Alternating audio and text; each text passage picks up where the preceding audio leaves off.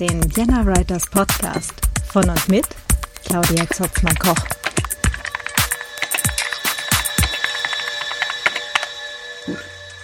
Hallo Claudia. Hallo Julia.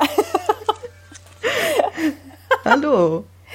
ähm, ja, äh, wie äh, Hörerinnen jetzt gerade schon festgestellt haben, ähm, ich bin hier nicht alleine heute, sondern ich habe eine charmante Begleitung heute bei mir ähm, zu Gast und zwar die Julia Schmeer. Hallo. Hallo, ich bin Julia Schmier, beziehungsweise ich schmeiße auch immer gern mit meinem Titel um mich, Dr. Julia Schmier, weil ich das lustig finde. Ähm, das relativiert sich in echt immer, weil ich meistens mit zwei Kindern unterwegs bin. Ähm, was sage ich zu mir? Ich habe promoviert in deutsche Sprache und Literatur des Mittelalters. Was super spannend ist. Äh, fächerübergreifend mit evangelischer Theologie, was für mich das, der spannendste Aspekt davon war, das fächerübergreifend anzulegen. Und äh, meine, also meine Arbeit ist veröffentlicht worden 2019 ähm, ich habe sie hier neben mir liegen. Vorgelegt habe ich sie 2017. Und die Arbeit selber heißt Marias Verschwinden. Und jetzt muss ich auf den Titel gucken, weil ich den Untertitel nicht auswendig kann. Metaphorische Umgestaltung Marias in der Nürnberger Literatur des 15. und 16. Jahrhunderts und bei Luther. Was diesen wunderbar spannenden Titel Marias Verschwinden irgendwie ein bisschen unspannend relativiert. Ja, das ist, das ist meine Doktorarbeit und ja. Also so unspannend relativierend fand ich den Untertitel jetzt gar nicht. Aber da kommen wir ich sicher gleich spannend. dazu. Ich fand das sehr spannend. Das hat eine große Freude gemacht, äh, daran zu arbeiten. Ja, das, das, das zu mir, das, deswegen bin ich hier, glaube ich. Äh, ja, durchaus. Ähm, Genau, und wir kommen dann auch gleich nochmal eben, äh, weswegen ich auch gerade schon, schon äh, laut gab, mhm. zu, dem, zu dem ganzen Bereich äh, wissenschaftliches Schreiben, der sich ja durchaus auch vom kreativen Schreiben in Teilen unterscheidet und den anderen mhm. eigentlich nämlich auch gar nicht. Ähm, ja. Aber da kommen wir dann gleich nochmal dazu. Ähm, sag, magst du vielleicht verraten, wie du auf das Thema gekommen bist? Das ist eigentlich die allerspannendste Frage tatsächlich bei dem Thema, fand ich zumindest, weil mein Ausgangspunkt war, ich habe, ich habe Germanistik und evangelische Theologie studiert und dann ging es an, ja, halt äh, Examen machen und ich wollte promovieren und habe mich mit meiner Doktormutter zusammengesessen, gesetzt. Ich saß mit meiner Doktormutter zusammen und äh, wir haben uns eben so unterhalten und sie, sie meinte so, naja, was ist denn was, was dich interessiert? Hörst du mich noch? Ich höre dich ich noch. War, ich habe mich nur gerade kurz, kurz gemutet, weil bei mir die Waschmaschine hinten gleich anfängt ah, zu schleudern. Das tut mir leid, dass ich jetzt dazwischen gebe. Na, das macht mir überhaupt gar nichts. Aber das, ähm, ja, das, das, ich weiß noch genau, wie ich, wie ich mit ihr da saß, auch sehr tatsächlich in, in toller Umgebung äh, in München. Und sie meint, und ich habe über alles Mögliche nachgedacht, was ich im Studium für Schwerpunkte hatte und wer mich auch sonst, also ich hatte tatsächlich auch noch äh, Angebote aus der Theologie zu promovieren, was mich sehr, sehr gereizt hätte. Ich habe extra Hebräisch noch gelernt, damit ich in, in Theologie hätte wow. promovieren können. Ähm, und es ist eine tolle Sprache. Ich habe ein bisschen mein Herz verloren an, an Hebräisch. Äh, aber biblisches Hebräisch. Ich käme in Israel jetzt. Ich könnte vielleicht Falafel bestellen. Vielleicht. Eher nicht. Wahrscheinlich nicht. Ähm, also manchmal freue ich mich dann, wenn ich es im Radio höre und dann so, ah, ich habe ein Wort verstanden. Nee, aber das war eine tolle Sprache und ähm, ich wollte mir das offen halten. Äh, und dann habe ich eben hin und her überlegt und sie meinte so, ja, aber was interessiert dich?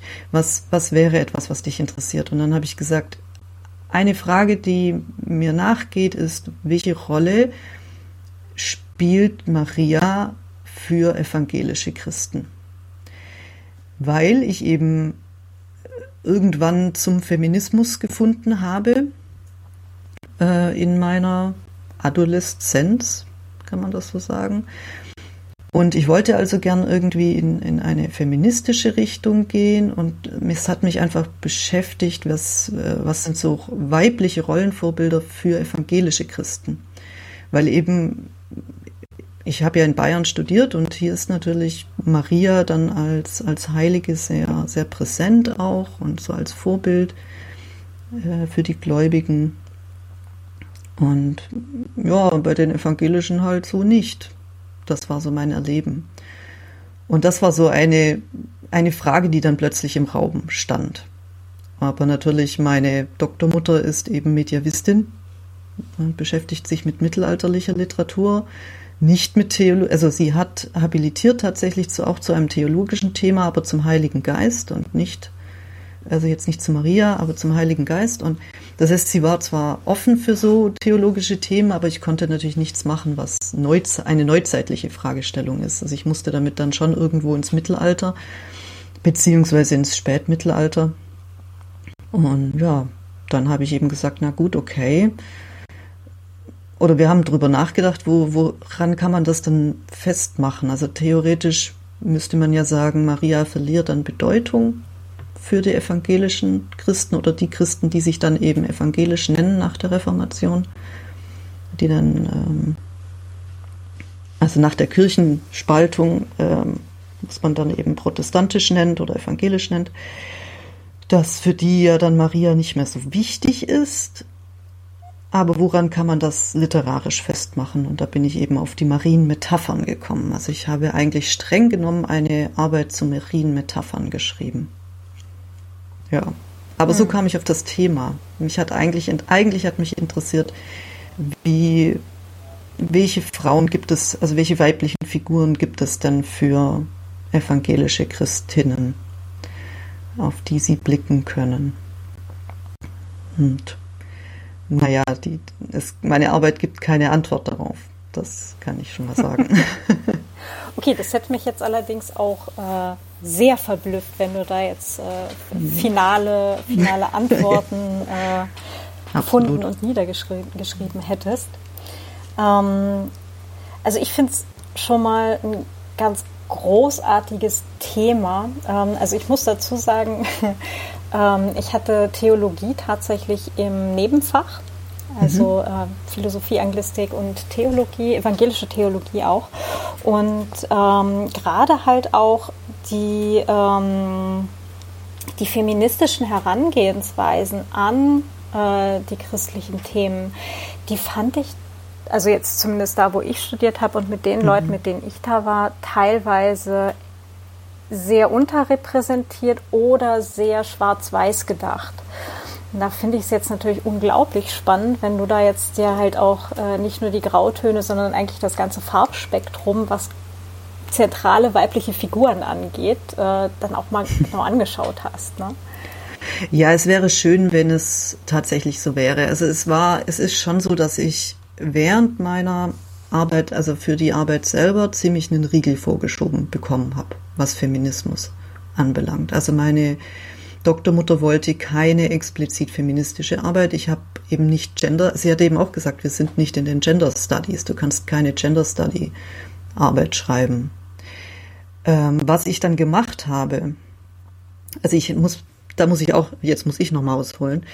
Äh, was ich gemacht habe, um die Arbeit zu finanzieren, war, ich habe mir ein Stipendium besorgt vom evangelischen Studienwerk Philixt die sehr dafür bekannt sind, ähm, auch Diversität zu fördern, die auch sehr, ja, ich habe da ganz gut reingepasst als äh, Stipendiatin, fand ich. Das war, war recht, recht nett und die sind auf diesen, also schon im, in meinem Vorstellungsgespräch sind die auf diesen feministischen Ansatz ziemlich abgefahren, weil ich eben eher hingegangen bin und gesagt habe, na ja, und ich möchte das jetzt nicht breit treten, ich möchte keine politische Arbeit, aber die waren extrem begeistert davon.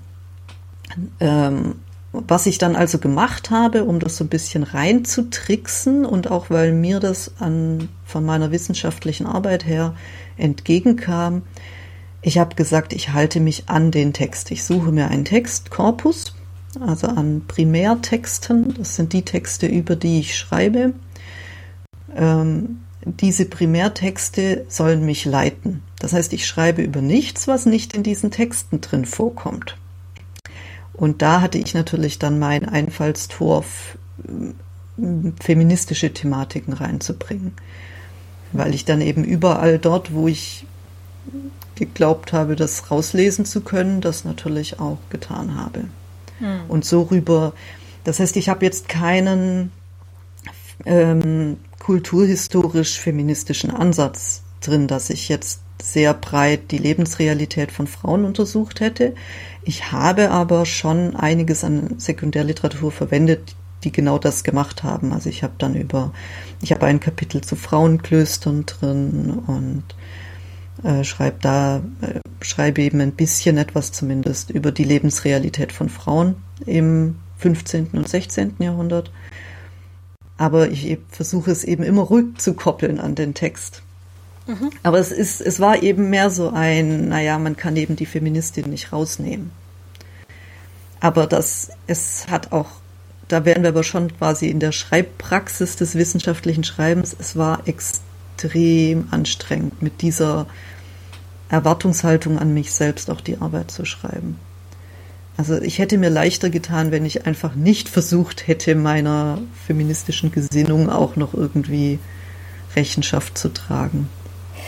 Ja gut, aber das ist ja jetzt auch was, ähm, das können wir, glaube ich, auch für kreatives Schreiben oder das Schreiben von Romanen ja. und Ähnlichem oh, ähm, ja. gleich mal als Parallele dazu stellen. Die, der Anspruch an sich selber, das ist äh, sehr häufig ein Knüppel zwischen den eigenen Beinen, ja. Definitiv, ja. Ja, das, das merke ich jetzt auch, nachdem ich eben jetzt mir hat das so gefallen. Also ich habe im, im Verlauf der Arbeit so für mich gemerkt, na ja, eigentlich wolltest du nur promovieren, weil du ein Buch schreiben wolltest. Und wie dann eben meine Mitdoktorantinnen gesagt haben, ach Gott, und jetzt muss man das alles zusammenschreiben, was man da so geforscht hat. Und das ist so anstrengend, das war die Phase, die ich geliebt habe. Also das, das wirklich Fertigschreiben der Arbeit war für mich die schönste, die schönste Arbeitsphase. Hm. Wo das unter, unter, das ist vielleicht der erste wichtige Unterschied vielleicht zum fiktiven Schreiben. Also dieses, Schreiben selbst des Buches ist für viele Doktoranden, die ich kennengelernt habe, ganz, ganz schwierig und ganz anstrengend. Also das äh, empfinden eben viele als eigentlich den schlimmsten Teil der, des Ganzen. Und ich fand den toll. Also ich, ich hätte, ich habe eben gesagt, nein, ich mache da jetzt einfach weiter. Ich schreibe einfach das nächste Buch. Punkt. Ja, großartig. Das ist super. Ich kann das auch total nachvollziehen. Das ging mir mit der Magisterarbeit damals genauso. Also ja. äh, ich habe dann so quasi so inmitten meiner, äh, meiner Literatur, die ich halt so hatte, äh, mhm. die hatte ich so um mich rum gestapelt und habe dann so äh, quasi inmitten meinem, meinem Zeug dann halt auch geschlafen irgendwie über Nacht und so. Also das ähm, darf man wahrscheinlich heute auch keinem mehr erzählen. es ist sehr ungesund für die Work-Life-Balance und so. Ja, ja, das auf jeden Fall. Und was ich auch nie wieder tun werde, ist sowas halt über den Sommer, über August mit 32 Grad im Schatten und ja. äh, wenn es nachts nicht runterkühlt und so. Da, da würde ich, glaube ich, auch ähm, heute sehr darauf achten, dass ich nicht den Abgabetermin irgendwo im September habe oder so. ähm, wenn man sich den aussuchen kann. Also genau, genau. Aber das, äh, das Schreiben selber war großartig. Das, ja. Ja, nein, das fand ich auch ganz, ganz, ganz toll. Ich hatte ja auch mal, also es war ein, ein guter Tipp, den ich während dem Promovieren bekommen habe äh, für die Motivation, dass man sich wirklich irgendwann an, irgendwann muss man anfangen, das Ganze als Buch zu sehen, weil das wissenschaftliche Schreiben ja auch sehr unendlich sein kann. Also so ein Buch ist ja auch nie fertig eigentlich, auch wenn es eben Forschung ist. Da muss ich aber vielleicht auch noch mal anders ausholen und sagen, als ich darüber nachgedacht habe, was ist der Unterschied zwischen Non-Fiction und Fiction, bin ich darauf gekommen, dass das Thema doch irgendwie viel besser einzugrenzen ist. So. Also ich wusste während meiner Arbeit, ich meine, ich bin da so ein bisschen ein negativer Typ. Ich wusste die ganze Zeit, worüber ich alles nicht schreiben will. Und dann konnte ich immer sagen, nee, das, das mache ich nicht, das mache ich nicht. Ich mache keine Legendenliteratur zum Beispiel. Das habe ich ausgeschlossen. Ich wollte keine heiligen Legenden über, über Maria machen. Ich habe vor allem äh, Meistergesang gehabt und ich hatte ein großes Buch aus eben einem Frauenkloster, das so ein Marienleben darstellt, mit Predigten sowas habe ich gemacht und habe dann eben gesagt, nee, aber Heiligenlegenden schaue ich mir nicht an. Ähm, das war einfach so eine, so eine Grenze. Und so eine Grenze hat man ja nicht, wenn man fiktiv schreibt. Da kommt die Grenze dann aus der eigenen Logik der Geschichte oder so. Aber so nicht vom Thema her.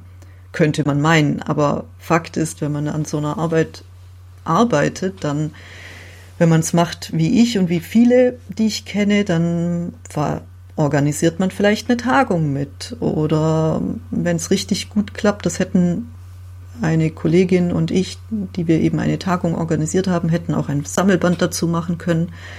Hatten wir aber keine Gelder. Dann macht man eben einen Sammelband noch oder man arbeitet noch an der Uni und man hat halt so tausend Sachen und könnte eigentlich auch locker weiter und weiter und weiter und weiter forschen.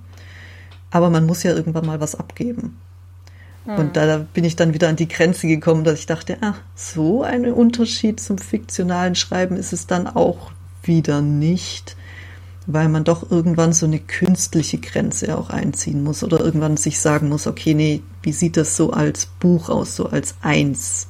Also ich rede jetzt wirklich von Buch. Ich habe auch ähm, mit meiner Doktormutter zusammen einen Artikel geschrieben für einen Sammelband für eine andere Tagung, auf der wir gemeinsam waren und vorgetragen haben. Aber das war natürlich abgeschlossen. Das war eben ein Vortrag, den wir dann zu einem Artikel umgeschrieben hatten und äh, das dann auch wiederum in meiner Arbeit in einem Kapitel dann auf, aufgenommen wird. Aber das war natürlich, das ist natürlich per se relativ abgeschlossen. Aber so eine Dissertation, das kann auch ausufern wenn, wenn man da nicht aufpasst. Das stimmt. Mhm. Aber das ist, äh, glaube ich, auch eine der schwierigsten, aber auch der wichtigsten Sachen beim wissenschaftlichen Schreiben, äh, nämlich das schlaue Abgrenzen des Themas. Ja. Also zu sagen, okay, bis hierher nehme ich es halt rein und das äh, führt dann zu weit und, und da kann ich dann vielleicht noch eine Habil draus machen oder so. Ja, ja absolut. Aber ähm, es ist ich hatte immer während der Arbeit das Gefühl, ich habe das viel zu sehr gemacht. Ich war viel zu eng.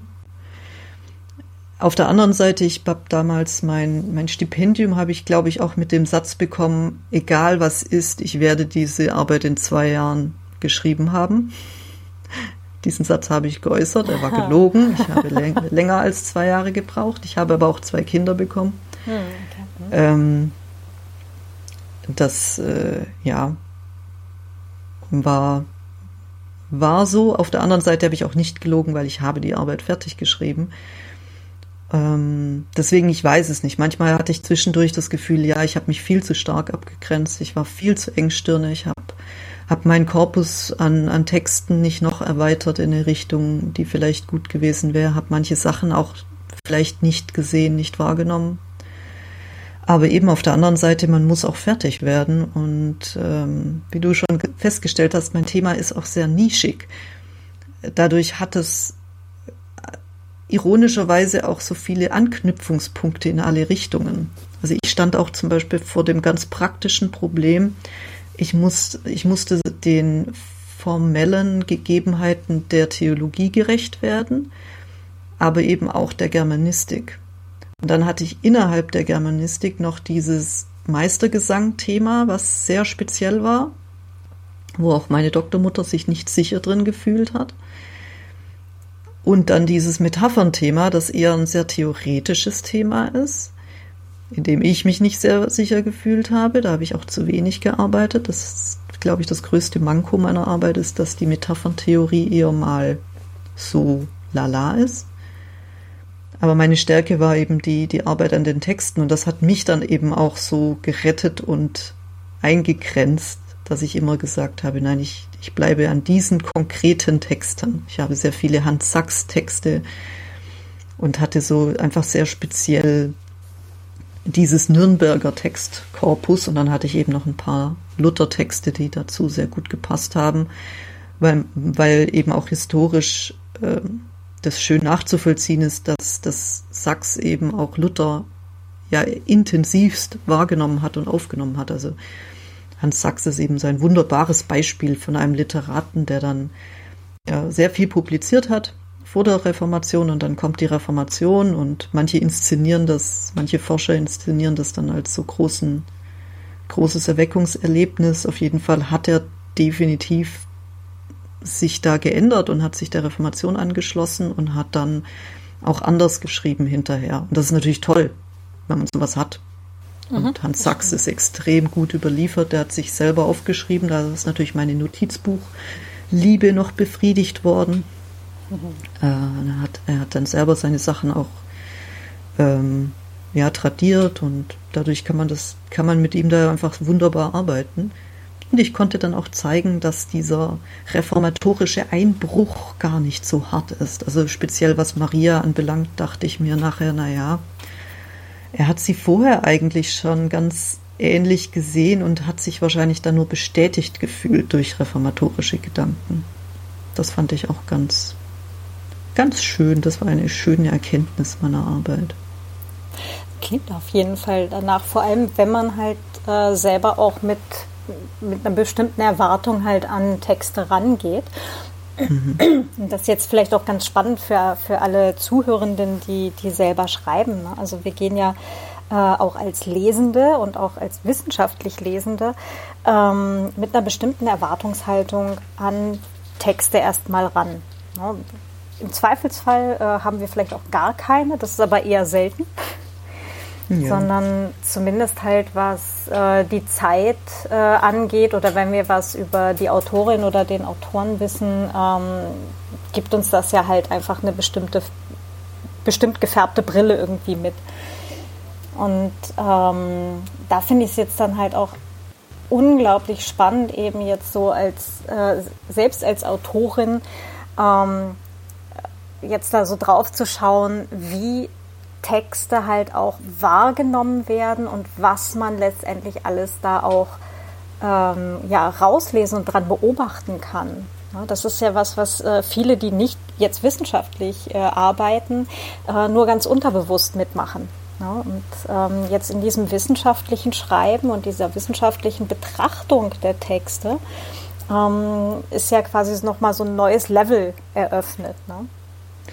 Ja, man könnte auch, also mir wurde dann schon auch, das ist vielleicht eine, eine Eigenart von mir, die ich auch bestätigen kann, mir wurde dann schon auch manchmal vorgeworfen, zu, zu spitzfindig die, die Texte anzugucken, weil es mir ja dann doch um wirklich sehr einzelne Metaphern ging und weil ich auch immer davon ausgegangen bin und ehrlich gesagt bin ich da auch heute noch, da stehe ich auch dahinter, ich bin davon ausgegangen, dass da ganz viel unterbewusst transportiert wird. Also dass es nicht, nicht äh, damit getan ist zu sagen, na ja, das ist ein Meistergesanglied und der wollte eine bestimmte Form einhalten und, das, und er wollte bestimmte Metaphern, die eben einfach traditionell für Maria verwendet werden, die wollte er halt verwenden.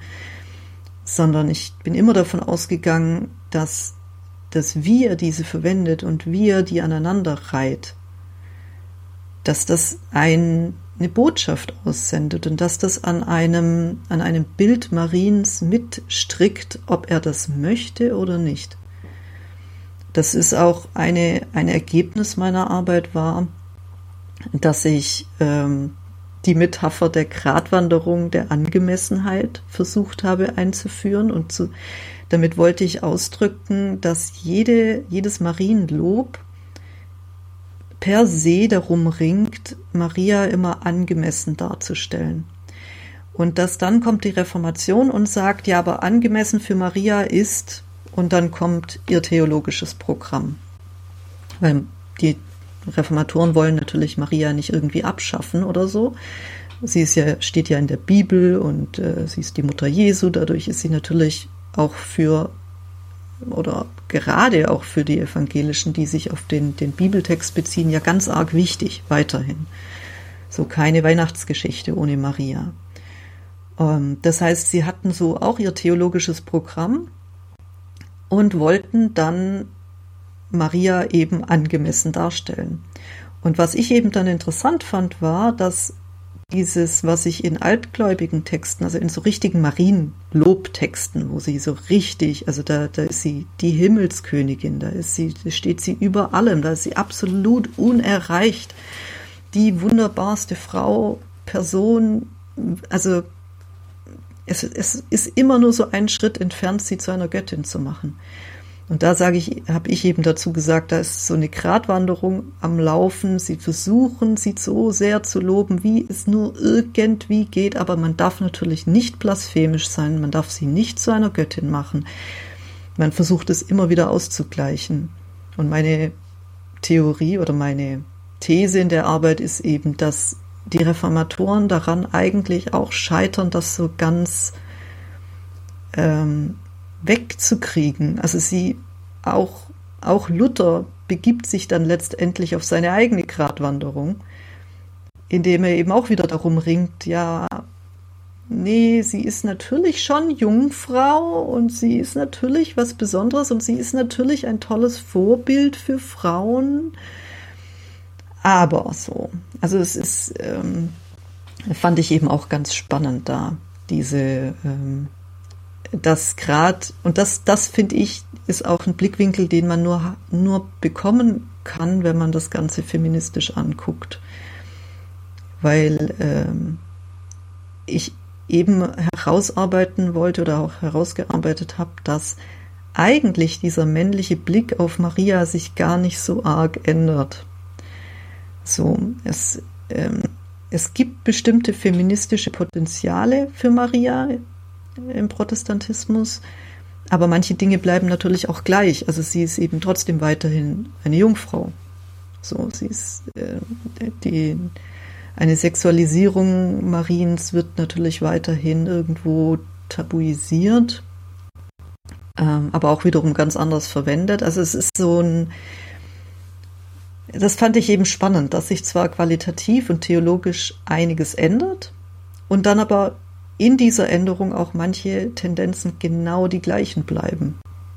So, man guckt zurück auf die Marien, aufs Marienlob und sagt, z, z, z, hier, ihr, ihr schafft es doch eigentlich nicht, sie angemessen zu loben und dann schafft man es aber selber eigentlich auch nicht. Das fand ich irgendwie ganz, ganz spannend.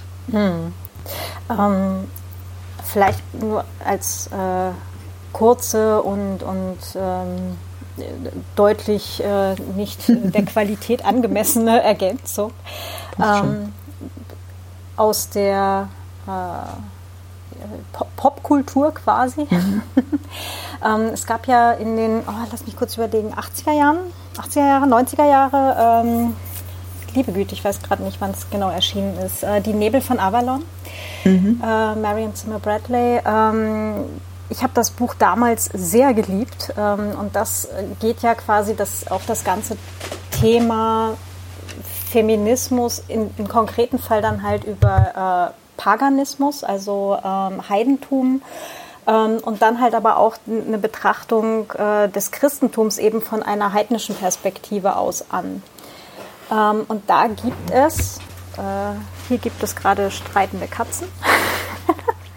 ähm, genau, und da gibt es ähm, in, gerade in der Verfilmung, jetzt kann man von Literaturverfilmung natürlich ganz viele Dinge sagen und äh, mhm. sehr viele sind auch leider nicht sehr gut, aber es gibt eben diesen, ich glaube, Zweiteiler ist das, mhm. ähm, der das meines Erachtens sehr schön bildhaft umgesetzt hat, wie aus, jetzt genau die umgekehrte Richtung, wie mhm. aus der Göttin des Heidentums ja, also vielleicht mhm. für alle, die sich damit nicht auskennen, die haben halt eben ein, eine dualistische Herangehensweise mit einem Gott und einer Göttin.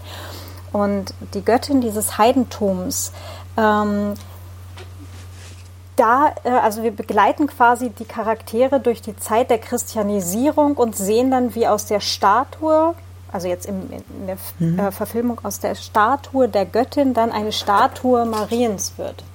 Mhm. Ähm, und da finde ich dann halt einfach auch dieses Bild so unglaublich stark, ähm, wie letztendlich auch eine gesellschaftliche Veränderung ähm, eben stattfindet und eben die, ähm, ja, diese, diese Rezeption von ähm, Heiligen oder Göttinnenbildern letztendlich dann passiert auch über die Zeit.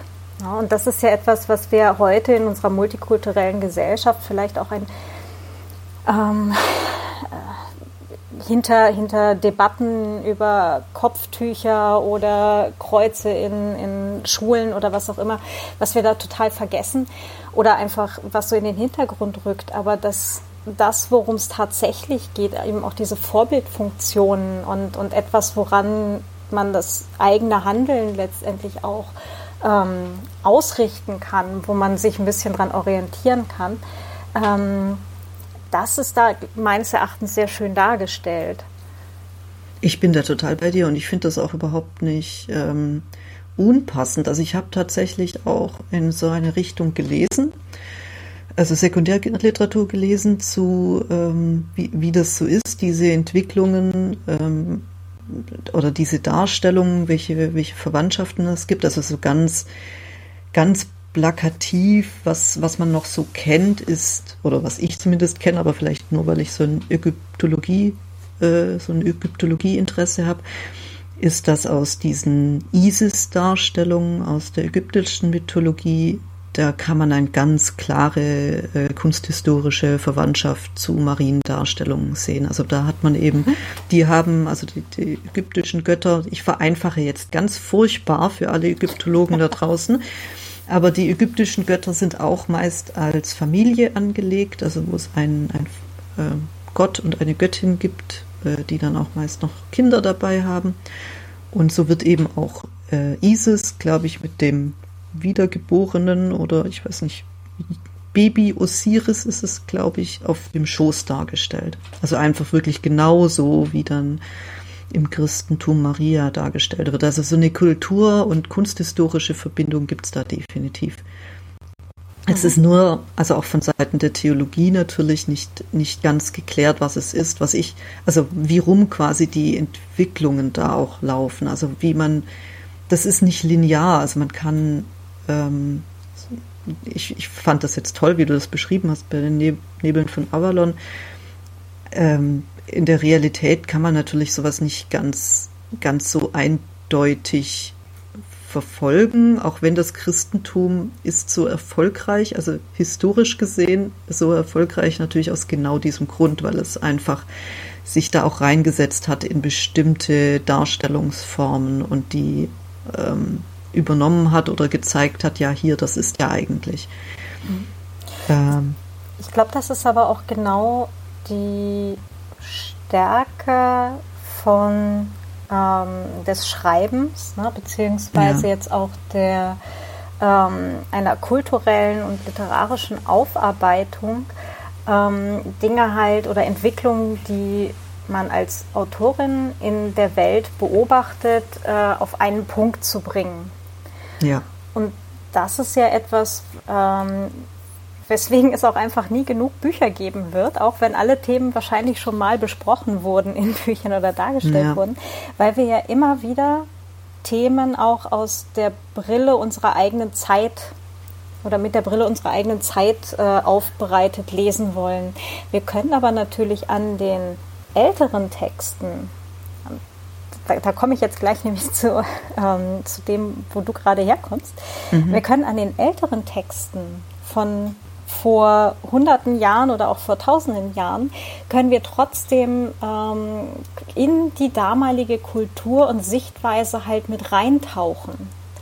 Und da sehen wir natürlich oder können wir halt schön beobachten, was die Menschen damals äh, schon auf den Punkt bringen wollten oder welche Beobachtungen sie ja. festhalten wollten. Vielleicht auch für sich selber natürlich, aber eben auch für, für später mal. Und das ist so, eine, so ein äh, ja, die, die Power des geschriebenen Wortes, mhm. ähm, dass wir da natürlich äh, quasi Zeitzeugen ähm, im direkten Zugriff haben. Ne? Ja, und das fand ich auch so spannend ähm, am, an den mittelalterlichen Texten, beziehungsweise spätmittelalterlichen Texten in meinem, in meinem Fall, dass das Texte sind, die ich nie gelesen hätte, wenn ich mich nicht wissenschaftlich damit beschäftigt hätte. Weil die so fremd sind, dass mir die ja als neuzeitlicher, Le also als Leserin, wie ich hier sitze, die ich ja schon zu meinem Vergnügen lese, da hätte ich keinen Hans Sachs in die Hand genommen. Also das war für mich einer der großen, also das, das war für mich ein großer Genuss am wissenschaftlichen Arbeiten, dass, dass mir das ermöglicht hat, solche Texte zu lesen, die mir eigentlich in sich so fremd geworden sind. Und dann aber auf der anderen Seite, was, was du vorhin ja auch gesagt hast, es oder was ich rein gehört habe, es gibt ja solche Themen. In meiner Arbeit habe ich das sogar an einer Stelle explizit angesprochen. Die Mutterschaft, die Mutterrolle, dass das so eine, eine Rolle oder ein Erleben ist, das alle Menschen über alle Kulturen hinweg verbindet. Wie genau die gestaltet ist, auch welches Gender damit verknüpft ist, welche Person eine Mutter sein kann. Das ist dann kulturell festgelegt und so weiter. Aber es ist ein Erleben, das wir alle teilen irgendwo. Wir haben alle in irgendeiner Form eine Beziehung zu einer Mutter und sei es eine fehlende Beziehung. Also das ist etwas, was uns in ähm, so elementar angeht, dass ich mir dachte, das ist eine dieser Marienmetaphern, die ich ohne Angst vor so einer mittelalterlichen Alterität, das ist der Fachbegriff aus, aus der Mediavistik, ohne Angst davor, eben wegen der Fremdheit, das nicht verstehen zu können, es eben trotzdem zu bearbeiten. Mhm. Weil, also mir war das auch wichtig, die Texte nicht, nicht unbedingt nur zeithistorisch zu bearbeiten. Also ich wollte jetzt nicht mit einer spätmittelalterlichen Metapherntheorie diese spätmittelalterlichen Metaphern deuten, sondern ich wollte sie schon aus heutiger Sicht auch deuten. Mhm. Und da hat man dann immer das Problem, das Wissenschaftliche, das, äh, das irgendwie zu gründen und, und zu mhm. sagen, ja, aber also die Relevanz zu finden. Und für mich lag eben die Relevanz in dieser ähm, impliziten Vorbildrolle Mariens. Mhm. Ja klar, und dann ist natürlich ein, eine so archetypische ähm, Herangehensweise, so archetypische Metapher äh, natürlich ein wunderbarer Ausgangspunkt, weil das hast du gerade sehr schön ja auch auf den Punkt gebracht mit dem, das ist was, das verbindet alle Menschen miteinander. Ja. Und von dem kann man dann halt auch ähm, sehr gut wegarbeiten. Ja.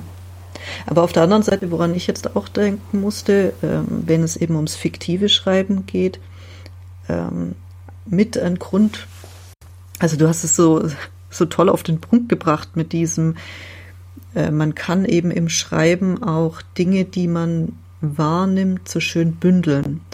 Und wie macht man das? Das macht man über Metaphern. Also das war eben mit ein Grund, warum ich die, die Metapher, obwohl ich eben ansonsten Literaturtheorie nicht so arg mochte, habe ich trotzdem die Metapher in, ins Zentrum meiner Arbeit gestellt, weil so eine Metapher so eine Einheit ist. Ich habe zwar in meiner Arbeit auch die, Theorie, also die These aufgestellt, dass auch so ein ganzer Abschnitt eigentlich eine Metapher ist. Also es gibt zum Beispiel so einen ganzen Abschnitt, wo Maria in einer kleinen Kammer beschrieben wird. Und für mich ist, ist diese ganze Beschreibung eigentlich nur eine Metapher dafür, dass man Maria als Nonne noch vor der Gründung der ersten Klöster ansieht. So, das, ich finde, das kann ich auch sehr schön äh, herleiten, aber mhm. eigentlich bringt eben eine Metapher etwas ganz prägnant auf den Punkt. Aber wenn man dann genauer hinsieht, es öffnet sich die Metapher so in alle Richtungen. Und ich habe das dann gemacht, indem ich gesagt habe, es gibt die Marienmetapher, das ist so ein einzelner Punkt, zum Beispiel die Gottesmutter. Und dann gibt es das Marienbild. Und das Marienbild ist für mich etwas, was etwas sehr Visuelles eigentlich hat und was so ein, äh, aus verschiedensten Metaphern zusammengesetztes Bild Mariens ergibt, das dann eben unser, unser Denken bis in den Alltag hin prägt. Und der Witz ist, dass sich bei diesem Bild diese Bewegung dann umkehrt, dass das Bild letztendlich eigentlich nur noch eine Sache ist, sehr festgelegt ist. Das ist eben dann die überhöhte Maria, die Himmelskönigin. Hm. Während Luther dann eben genau das Gegenteil macht und das wieder aufbricht, um, um wieder erkennbar zu machen, wir können was gestalten. Was ich natürlich dann wieder als feministischen, äh, eine feministische Chance gesehen habe. Hm. Wobei wir natürlich bei Metaphern sehr in, in kulturellen Zusammenhängen eigentlich ja. festhängen. Ne? Das heißt, ähm, ja. die ganzen Texte, also auch sämtliche biblischen Texte, die ja über Jahrhunderte ähm, zusammengetragen wurden und teilweise aus sehr konkreten, ähm, sehr konkreten Situationen heraus geschrieben wurden und heute halt dann äh, versucht werden, äh, in allgemeingültige äh, diese Texte zu lesen. Ähm, da ist dann halt bei diesen, gerade bei den Metaphern, ähm, fällt dann teilweise schon auch auf, wie sehr die halt auch in ihrem jeweiligen kulturellen Zusammenhang hängen, während ja. das Bild, dadurch, dass es halt ja so, so tradiert ist und so, ähm, so feststeht letztendlich schon, mhm. äh, ein bisschen aus diesem konkreten Zusammenhang gelöst ist und ähm, tatsächlich etwas, naja, nicht universeller, aber etwas äh, ähm, weitreichender vielleicht auch gelesen werden kann oder verstanden werden kann. Ja, also das ist schon auch so, dass man Metaphern muss man, man versteht Metaphern nur, wenn man äh, Verständnis hat für den kulturellen Bezug, in dem sie geschrieben werden. Ähm, was eine wichtige Unterscheidung ist, ist, und ich glaube, dass die man, die den Schreibenden selbst wahrscheinlich nicht so bewusst ist, oder das ist jetzt nur eine Vermutung von mir, ist, dass es eben innovative Metaphern gibt und tradierte Metaphern. Und im, im religiösen Kontext, deswegen wurde ich natürlich sehr oft begähnt mit meiner Arbeit. Die Leute dachten, das ist ja total langweilig, weil diese Marienmetaphern, da gibt es ja ganze Kataloge. Also die kann man ja nachschlagen, die sind nicht innovativ. Das ist eben, man bezeichnet Maria halt als Rose und als Schiff und als goldener Eimer. Eine meiner liebsten Marienmetaphern. Okay. Äh, und als ähm, Karfunkel. Ähm, und das ist alles so sehr tradiert. Und aber ich bin dann aber schon davon ausgegangen und ich gehe immer noch davon aus, dass selbst diese sehr alten Metaphern, selbst wenn man die dann heutzutage noch verwendet, in sich etwas mittragen von ihrer langen Geschichte und auch aus sich selbst heraus wieder innovativ verwendet werden können. Also ein Beispiel, das ich glaube ich in meiner Art, das habe ich mich nicht getraut. Also den goldenen Eimer und den bayerischen Büchsenmacher, den habe ich untergebracht in meiner Arbeit. Okay. Ähm, ich, ich gebe immer damit an, dass ich eine Fußnote zu einem Peniswitz und eine Fußnote zu einem äh, Vaginawitz untergebracht habe in meiner Arbeit und die meisten es nicht bemerken werden. Okay. Aber ich bin sehr stolz darauf. Ähm, aber jedenfalls, was ich glaube ich nicht untergebracht habe, war, ich bin mal durch München gegangen und habe ein Tattoo-Studio gesehen. Und dieses Tattoo-Studio hieß Herzstich.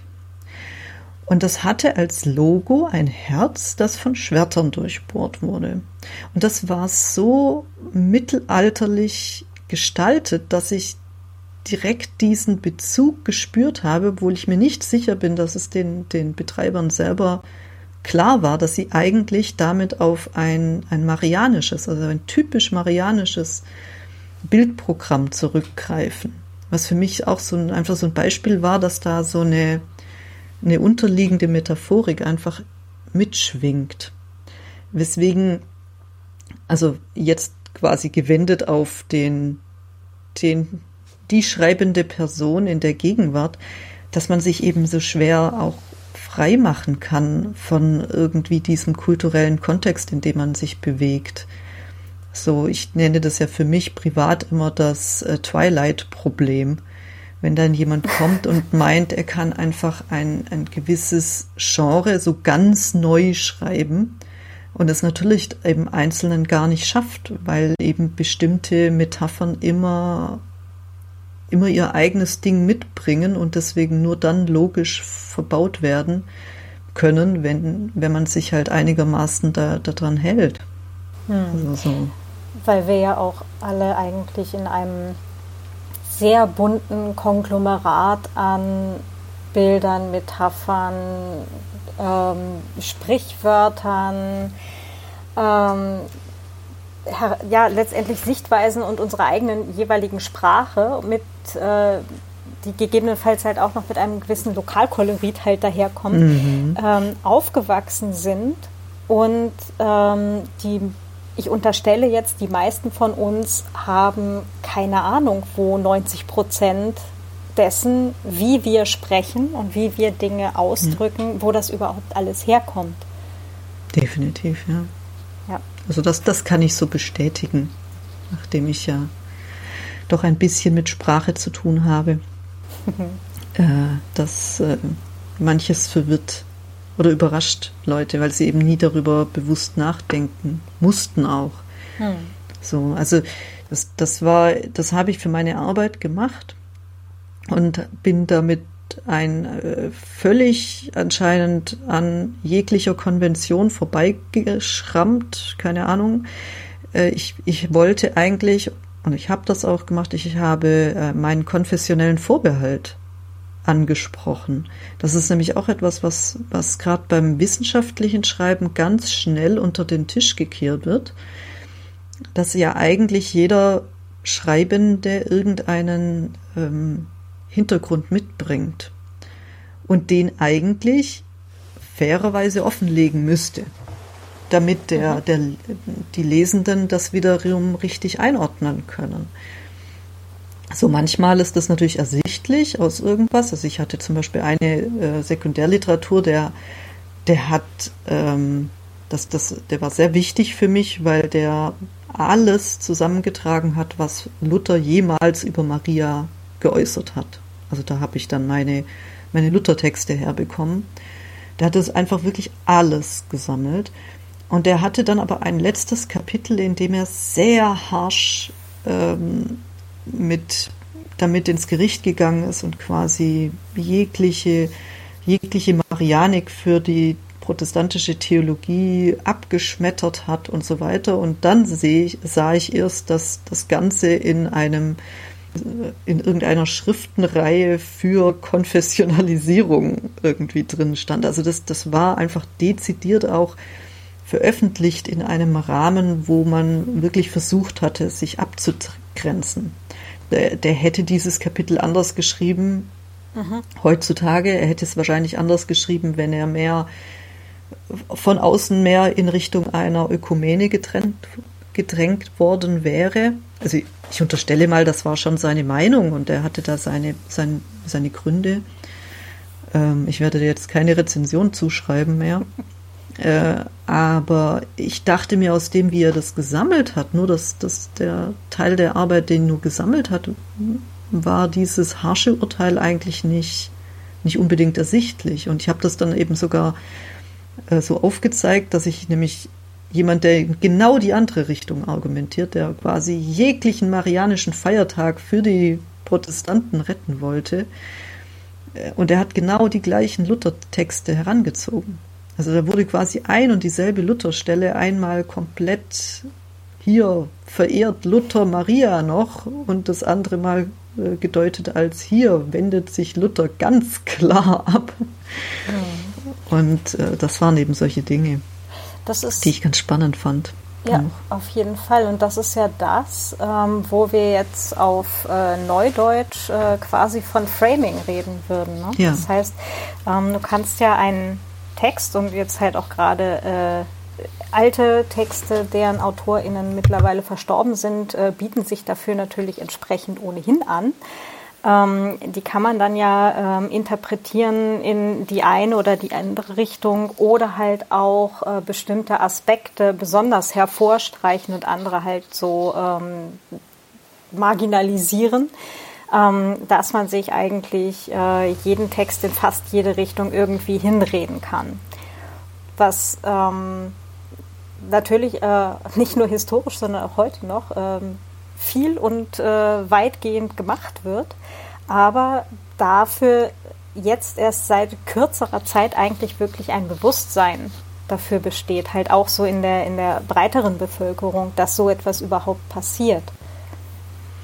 Ich weiß es nicht, wie, also da, da kenne ich mich zu wenig aus, ähm, in, inwiefern das ähm, ein neues Phänomen ist oder, oder früher schon passiert ist. Wahrscheinlich hätte man früher zum Teil auch einfach von Missverständnissen geredet oder ähm, hm. dass man einfach sagt, nein, das, das darfst du dafür einfach gar nicht lesen. So, ah, okay. du interpretierst das falsch. Also ich denke mal, da, da gab es früher einfach einen sehr viel autoritäreren Ansatz so ein, ein viel stärkeres Bewusstsein für, äh, also in der Germanistik weiß ich das auch definitiv, dass, dass die Sekundärliteratur früher sehr viel regulativer war. Ich, mir fehlt das Fach, hier ein Fachwort, der ähm, sehr viel, sehr viel stärker da, darauf fokussiert war, was ist richtig und was ist falsch. Mhm. So. Also beispielsweise äh, mittelalterliche Texte sind ja zum Teil nur in drei Varianten überliefert. Und wenn dann diese drei Texte, diese drei Handschriften nicht den gleichen Text überliefert haben bis ins letzte Wort, dann hat man sich gefragt, welches davon ist jetzt der Urtext? Was ist der richtige Text? So. Und dann gab es eben irgendwelche Editionen, die dann gesagt haben, nein, das, das ist der richtige Text oder das ist das, was er eigentlich schreiben wollte.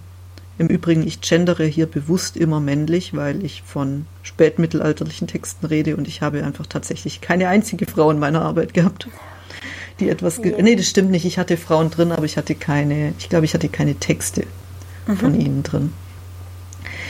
Äh, aber ich hatte Autorinnen drin, aber äh, ja, keine mhm. meiner Texte. Jedenfalls wird dann, habe ich dann sogar schon als Studentin damals noch äh, eine Proseminararbeit darüber geschrieben, die eine andere Möglichkeit aufgezeigt hat, die dann gesagt hat, naja, vielleicht sind es nicht, gab es keinen einen Text, sondern das sind einfach dreimal eine Variante dieses Textes und die stehen vielleicht einfach genau so, jede für sich, aber auch irgendwie zusammen für genau das, was der Autor ausdrücken wollte.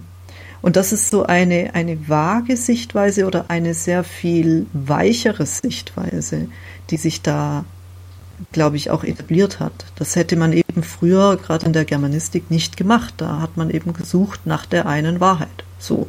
Hm. Wobei du damit natürlich halt auch genau diesen Blick auf Metaphern und äh, ne, was wir vorhin auch hatten oder was ich kurz angerissen hatte mit Sprichwörtern oder ähm, oder ja, stehenden Bildern, ähm, dass du da halt den Blick viel mehr drauf aufmachst, weil äh, wer sagt denn, dass es überhaupt einen Urtext jemals gab, sondern ist das genau. nicht vielleicht etwas, was aus einer ähm, ja, einer, eine, einem kulturellen Allgemeingut letztendlich hervorgegangen ist. Ja, ja, ja, nein, definitiv. Also das ist ähm, ich weiß nicht, ob das so wirklich ein neuer Gedanke ist oder ob, äh, ob die Wissenschaft lediglich in der Zwischenzeit bereit ist, diese Unsicherheit zu ertragen. Aber was ich mit diesem konfessionellen Vorbehalt auch meinte, war einfach diese Ehrlichkeit über sich selbst auch.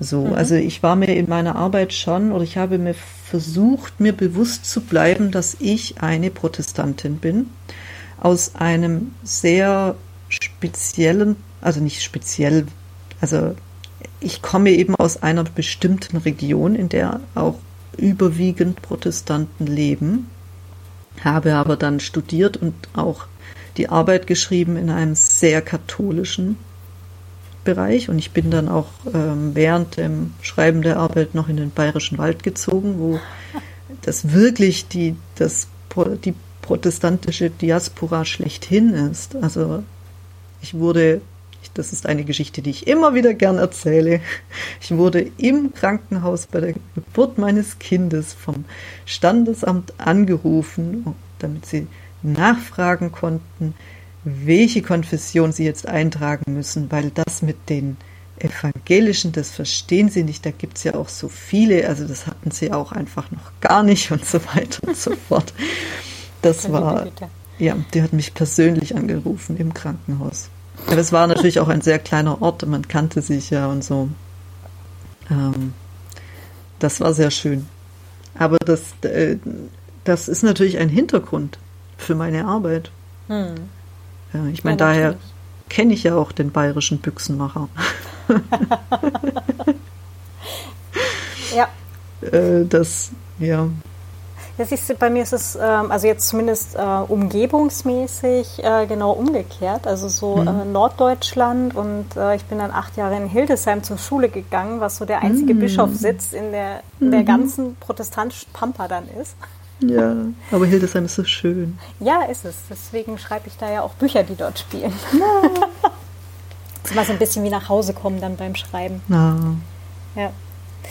Ähm, also ich finde ich find das Thema nach wie vor unglaublich spannend. Vor allem, ähm, vielleicht haben jetzt auch einige ZuhörerInnen ähm, so ein bisschen einen, einen Blick auf alte Texte und, und verschiedene Herangehensweisen bekommen, mhm. wie man denn so an ja, äh, AutorInnen vergangener Zeiten irgendwie herantreten kann. ähm, so, und jetzt habe ich gerade meinen eigenen Faden verloren. Hm. Hm. Ich kann noch was sagen. Ja, bitte. Ähm, ja, ich habe mir eben auch ein bisschen noch mal Gedanken gemacht gehabt, was war jetzt der, der Unterschied zu meinem jetzigen. Also, weil ich bin ja dann sehr so ins, vom wissenschaftlichen Schreiben ins fiktive Schreiben übergegangen mit so einer, mit einem großen Selbstbewusstsein, dass ich dachte, naja, schreiben kann ich und ich kann auch mich hinsetzen und auf Kommando quasi schreiben. Und habe dann festgestellt, es funktioniert halt so ganz anders. Also es ist schon beim wissenschaftlichen Schreiben auch so, dass viele Dinge versteht man erst beim Schreiben. Also man, man forscht vorher und man liest ganz viel und man hat das alles so in seinem Kopf und dann macht das alles Sinn und dann fängt man an, darüber zu schreiben und merkt, oh, das ist alles gar nicht so logisch. Oder allein, dass ich dann etwas in eine Reihenfolge bringen muss, weil ein Text eben einen Anfang und ein Ende hat. Und wo fange ich da an und wo höre ich auf und was sage ich zuerst oder wie gruppiere ich es? Also wenn ich jetzt, jetzt meine Arbeit angucke, so das Inhaltsverzeichnis, da bin ich immer ganz angetan und denke, ja, Wahnsinn, hast du das schön sortiert und das macht ja alles so viel Sinn. Aber ich weiß noch, dass das sehr, ein sehr langer Prozess war. Aber das ist eben so schön beim wissenschaftlichen Schreiben. Man arbeitet an diesem Inhaltsverzeichnis und dann hat man so seine Kapitel, denen man dann idealerweise ja schon Infos zugewiesen hat, die da kommen müssen. Und dann arbeitet man das ab. So. Soweit die Theorie. Es gibt Leute, es gibt Wissenschaftler, die wirklich dann vorne an dem Vorwort quasi anfangen und dann durchschreiben, weil sie das sonst sich als Buch nicht visualisieren können. Es gibt Leute, die allermeisten, die dann eben eher so thematisch schreiben, ja, schön und gut. Also ich habe auch Teile in meiner Arbeit, die einfach wirklich fünf Jahre alt sind, weil ich die ganz am Anfang geschrieben habe und dann zwar überarbeitet habe, aber letztendlich nicht mehr geändert. Hm. Und das geht auch, weil es eben dann irgendwie thematisch abgeschlossen war.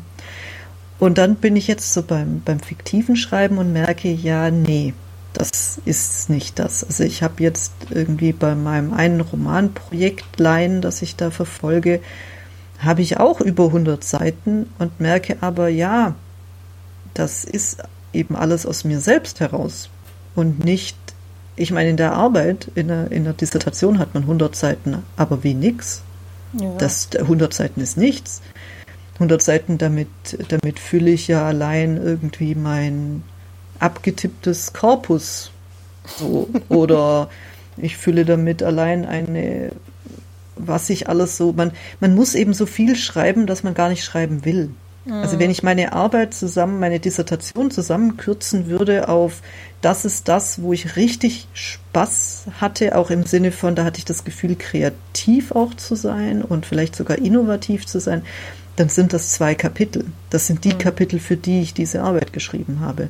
Und demgegenüber ist jetzt das fiktive Schreiben so diese Erleuchtung, boah, diese 100 Seiten kommen eben aus mir selbst.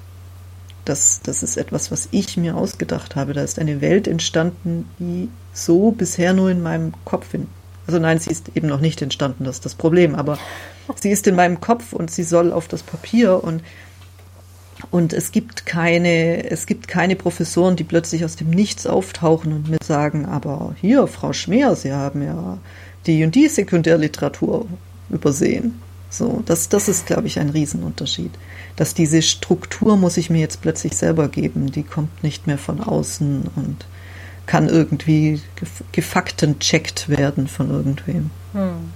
Ich glaube, der Zwischenschritt dazwischen sind dann halt äh, Non-Fiction-Sachen über, ähm, also die halt nicht wissenschaftlich sind, sondern mhm. eben für ein, für ein etwas breiteres Publikum gedacht, beziehungsweise eben für die nicht akademische Verwendung. Ja. Das wäre dann so ein Zwischenschritt wahrscheinlich. Ja, oder äh, das, das ist ja auch was, was ich für, also direkt nach meiner Arbeit hatte ich das überlegt, ob ich das nicht ähm, verfolge, die, die Arbeit wirklich so als populärwissenschaftlich, äh, populärwissenschaftliches Buch nochmal mhm. zu überarbeiten. Ja, weil es einfach wirklich viele Dinge sind, die sehr spannend sind und die man auch so schön ähm, mit einer richtigen Erzählhaltung eigentlich schreiben könnte. Weil so wie die Arbeit ist, ist sie eben streckenweise fast unlesbar, weil ich eben alle, jeden zweiten Satz ist irgendwie in Klammern ein Primärzitat hm. drin. Oder irgendwie ein Verweis auf eine Bibelstelle oder keine Ahnung. Also ich glaube, ich bin, ich bin nicht an die tausend Fußnoten gekommen, aber ich bin auch nicht so weit weg. Und ich habe keine so unendlich große Arbeit geschrieben. Mhm. Und das, das macht natürlich so einen Text fast unlesbar. Also zumindest mit wenig Genuss lesbar. Mein, mein Vater hat sich letztens durchgequält. Ich bin sehr stolz auf ihn. Ich weiß noch, was äh, mit welcher ähm, mit welchem Erstaunen ähm, meine äh, meine Prüferin damals mir meine Magisterarbeit wiedergegeben hat und gesagt hat, das war die bestzulesendste Arbeit, die sie jemals zu dem Thema hatte. das ist ein ähm, großes Lob. Ja. Und versteckte glaub, Kritik. Wahrscheinlich, ja. wahrscheinlich beides. Und ähm, das hat, also das ist so, ein, so ein, eine Aussage, die mir halt jetzt, viele Jahre später, hm. ähm, wo ich halt mittlerweile auch ganz andere Sachen schreibe, erst wirklich aufgeht, was, welche Dimensionen diese Aussage eigentlich alle hat. Ne? Ja. also definitiv. Ich habe auch, ähm, ich habe tatsächlich von meiner Doktormutter auch das Lob bekommen, dass, ähm, oder das steht in meinem Gutachten drin, es wäre eine sehr ansprechend geschriebene Arbeit. Also das schon. Äh, ich habe allerdings auch das Feedback bekommen, dass es eine ganz furchtbar geschriebene Arbeit wäre. Was ich, diese Kombination des Urteils, darauf bilde ich mir eigentlich immer noch was ein, dass ich tatsächlich so etwas wie einen Stil habe, äh, den man irgendwie gut finden kann oder eben nicht gut finden kann. Ähm, aber was schon ist, so für, für Leute, die jetzt wissenschaftlich schreiben wollen, man darf eben nicht spannend schreiben. Hm. Und ich tendiere schon auch dazu, wenn ich den Satz auch schön klingend ausdrücken kann, dann drücke ich ihn schön klingend aus. Und das ist wissenschaftlich gesehen nicht immer die bessere Variante. Im Deutschen. Also ich, Im Deutschen, ja. ja. Im, ja, klar, das Englische funktioniert nochmal anders. Hm. Aber im Deutschen ist es schon so.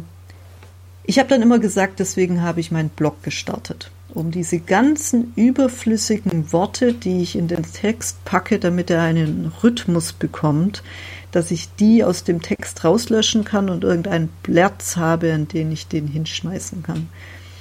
Deswegen, äh, wenn man meinen Blog liest, besonders am Anfang habe ich fast schon exzessiv Schlangensätze mit lauter Füllwörtern gemacht, um dieses Bedürfnis zu befriedigen, noch ein Auch reinzubringen. Ich habe nur Auchs gelöscht in meiner Arbeit. Bei mir Ständig Dans. Auchs. Dans, Dans gingen bei mir schon beim ersten Löschen, aber die Auchs haben sich relativ lang gehalten. I see. Mhm. Und was ich auch sehr gerne mache, sind kurze ähm, Hauptsätze, wo dann auch gern mal eigentlich fast alles fehlt. Also was man literarisch vielleicht machen kann, aber in einer ähm, wissenschaftlichen Schreiben nicht. So, so Aufzählungen, aber mhm. mit Hauptsätzen. Das, das mache ich auch wahnsinnig gerne. Ähm, ja, wurde mir dann auch angeschrieben, äh, wurde mir dann auch angestrichen. Mai. Details. Details, ja. Aber das sind so Sachen. Ne? Und du magst sicher, sicher gerade äh, direkt den ZuhörerInnen noch verraten, wo dein Blog zu finden ist. Ähm, mein Blog ist, also äh, ich habe ihn verlinkt in meinem Mastodon-Profil. Ansonsten findet man ihn ganz leicht, wenn man einfach sucht interessanterseits. Ah, also der Blog heißt interessanterseits.wordpress.com. Allerdings habe ich schon länger nichts mehr geschrieben. Ich ja, glaube, mein letzter Text ist immer noch die Schauspielerin, wie wir sprechen. Aber äh, das lässt sich ja gegebenenfalls ändern und die Links kommen natürlich alle in die Show Notes. Yay. Sag mal, ähm, weil du gerade dein, dein Romanprojekt angerissen mhm. hast. Mh, Über das ich nie spreche. Das ist jetzt gerade sowas wie ein, eine Premiere. Uh. Doch, ich spreche mit meinem Bruder drüber, aber ja, mhm. das ist mein Bruder. Ähm, war das bei deinem Romanprojekt dann so, dass du da auch von Anfang an direkt rangegangen bist, wie an die Dissertation mit dem Gedanken daran, das ist ein Buch? Äh, definitiv mehr, als ich an die Dissertation am Anfang angegangen bin, weil ich diese Erfahrung schon hatte. Das schon. Ähm, ich bin.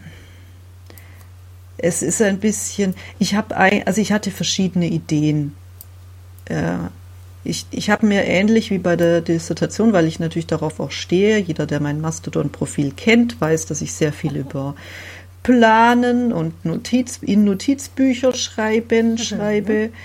Äh, daher habe ich mir auch, was das ähm, Weiterschreiben nach der Dissertation anbelangt, direkt einen Plan gemacht und habe einfach erst mein erster Planungsschritt war zu sagen, okay, ich möchte mich bis da und dahin auf ein Projekt geeinigt haben mit mir selbst.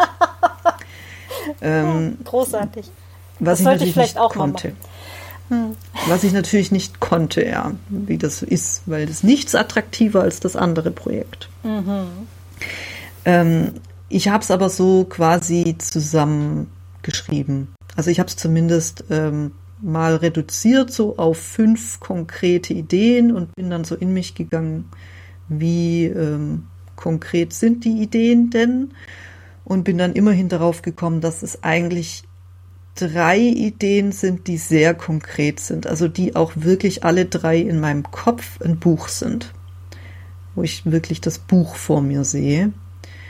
Ähm, aber eben, ja, aktiv schreiben derzeit tue ich an einem äh, und da, das war aber eben auch so ein bisschen eine Überraschung, weil ich eigentlich ein anderes Projekt als, als, als an der Nummer eins hatte und dann so plötzlich aus dem Off quasi das, das andere Projekt überholt hat. Hm, das, das war ganz, manchmal. das tun sie manchmal. Und das dritte Projekt ist auch eigentlich nur deswegen unter der Kategorie ähm, Buch, weil ich das aus meiner Schulzeit habe. Ich habe in meiner Schulzeit mal so eine so eine Geschichte geschrieben, ähm, die auch ziemlich fertig war sozusagen. Und äh, dadurch, dass die sozusagen schon irgendwie da ist und fertig in meinem Kopf, ähm, ist auch das so als Projekt irgendwie da und fertig. Aber das, das war irgendwie nicht an der Zeit. Also das, das ist jetzt nicht so schlimm. Aber diese zwei anderen Projekte, die, die betteln sich so ein bisschen. Also da ist ab und an äh, merke ich dann doch, ah, das ist eigentlich eine Idee. Und das Witzige ist jetzt, ich habe bei dem einen Projekt habe ich einen Plot und beim anderen Projekt habe ich die Person. Und das ah. ist eine sehr merkwürdige Erfahrung, weil ich das damit nicht gerechnet hatte, dass ich quasi an ein und dieselbe Sache fiktiv schreiben so unterschiedlich herangehen kann an meine eigenen Ideen. Das ja. hat mich irgendwie überrascht. So ähm, aber ja, das, das geht so seinen Lauf, aber ich bin noch nicht an einem Punkt, wo ich irgendwie was, was konkret teilen kann tatsächlich. Hm, nur so viel. Mir fehlt ein Plot und mir fehlen Personen.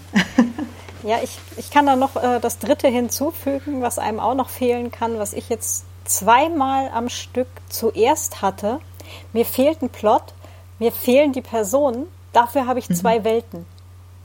Ja, ah, das stimmt, das gibt es auch noch. Ich habe auch eine Welt tatsächlich. Ja, ja großartig, sehr schön. Aber das ist ja schon die, zwei von drei. Ja, ja, aber die, die Welt, nee, ähm, wieder zu was ganz anderem. Ach so. Also ich habe auch, ich, ich meinte damit, ich kenne auch das, das äh, Phänomen, nur die Welt zu haben, ohne Geschichte. Ähm, nee, aber bei dem, bei dem Projekt, das ich jetzt quasi auf Nummer eins habe, ähm, habe ich auch sowas wie eine Welt. Also ich habe ein Haus, ich habe eine kleine Familie, die da wohnt. So. Und sehr viel mehr braucht das da auch erstmal nicht. Beziehungsweise ich habe schon so ein, das, das hat dann auch noch andere Elemente einer Welt. Ähm, aber die habe ich auch, also da habe ich auch sowas wie eine Welt. Aber das ist sehr, sehr einfach gewesen. Also das war jetzt nicht schwierig. Mhm. Also ich glaube, das, ähm, das Äquivalent zu, zum Inhaltsverzeichnis einer wissenschaftlichen Arbeit wäre im Bereich Fiction dann wenn man eine Step-Outline oder vielleicht ja. schon den nächsten Schritt eine, einen Szenenplan hat. Ja. Das, ähm, und von dem dann quasi wegarbeitet und dann nach Tagesverfassung die Szene ausfüllt, ähm, die halt auch gerade zur Stimmung vom Tag passt. Ja, genau. Also das ist auch etwas, wo ich eigentlich jetzt gerade daran dran arbeite, weil ich da jetzt, jetzt erst irgendwie, das, das war mir bewusst, dass ich das machen sollte und habe aber kein, ähm, keinen Zugang gefunden, wie ich, wie ich hm. das quasi hinbekomme. So, ich hatte, ich hatte irgendwie so ganz viele Szenen und so einen groben ja, Step-Out-Plan und das hat aber überhaupt nicht hingehauen, weil das, was ich geschrieben habe, wieder immer was ganz anderes war. So. Hm.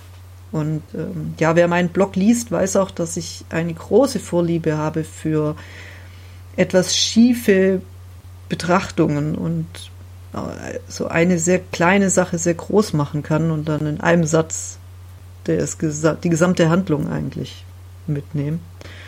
Und ein ähnlich, ich wollte eigentlich ursprünglich einen, oder ich möchte eigentlich immer noch einen ähnlichen Grundton für, für den Roman. Also ein etwas, ähm, ja, einen Ton, in dem man reingezogen wird und einfach weiterliest.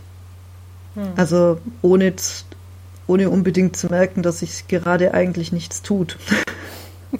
Das klingt jetzt irgendwie sehr langweilig.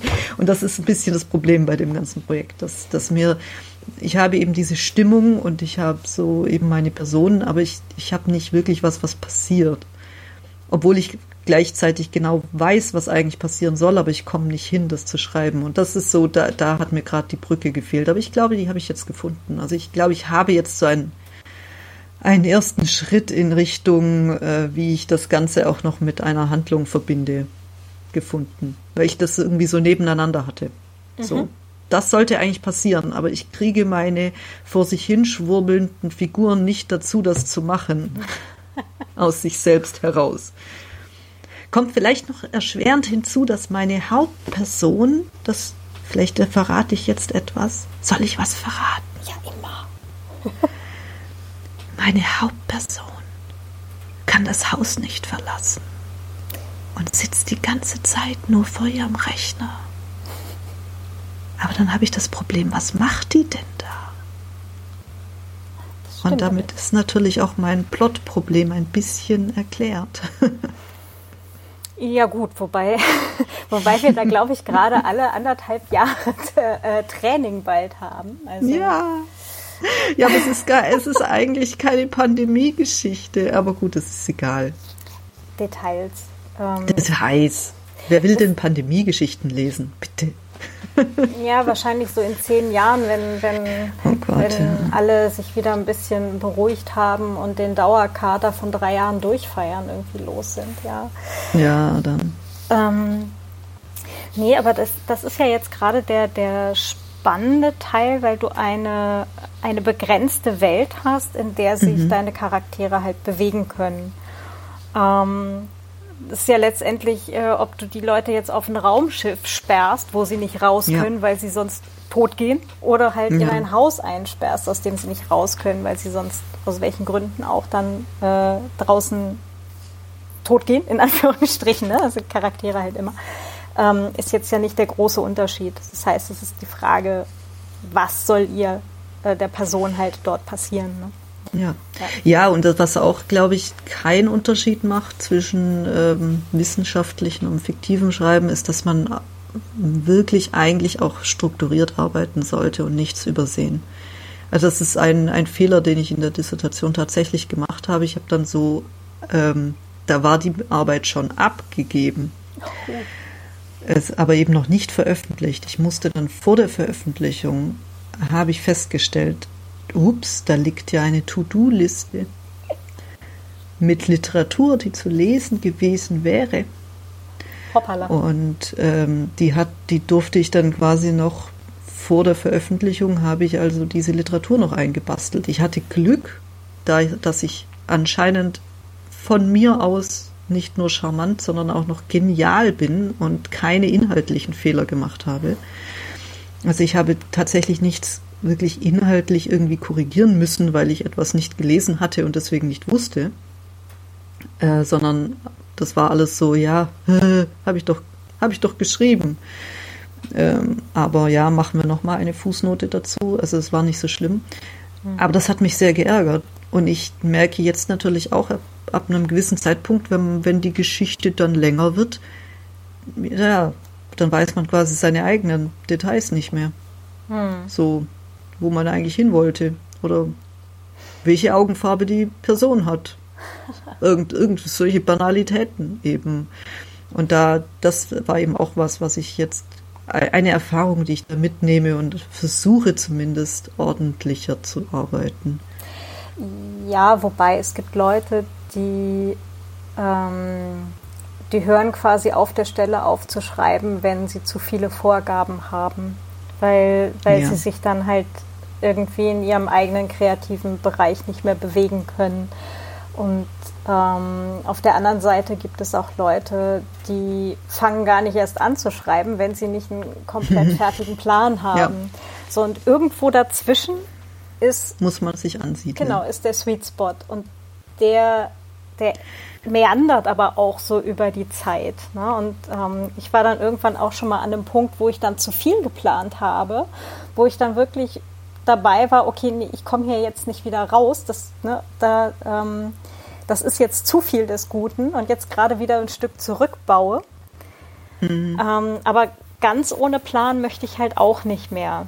Aber dieses komplett durchgeplante ist dann halt auch zu viel. Ja, also ja. Ja, nee, definitiv. Also was das, das ist auch eine Erfahrung, die ich gemacht habe, dass mich das sehr, sehr hemmt. Beziehungsweise eine Erfahrung, die ich immer wieder mache, ist, dass dass Kreativität und, und Kunst in einem ganz weiten Sinne immer so etwas Sprengendes hat und haben muss. Immer etwas, was einen, was man eben nicht kontrollieren kann.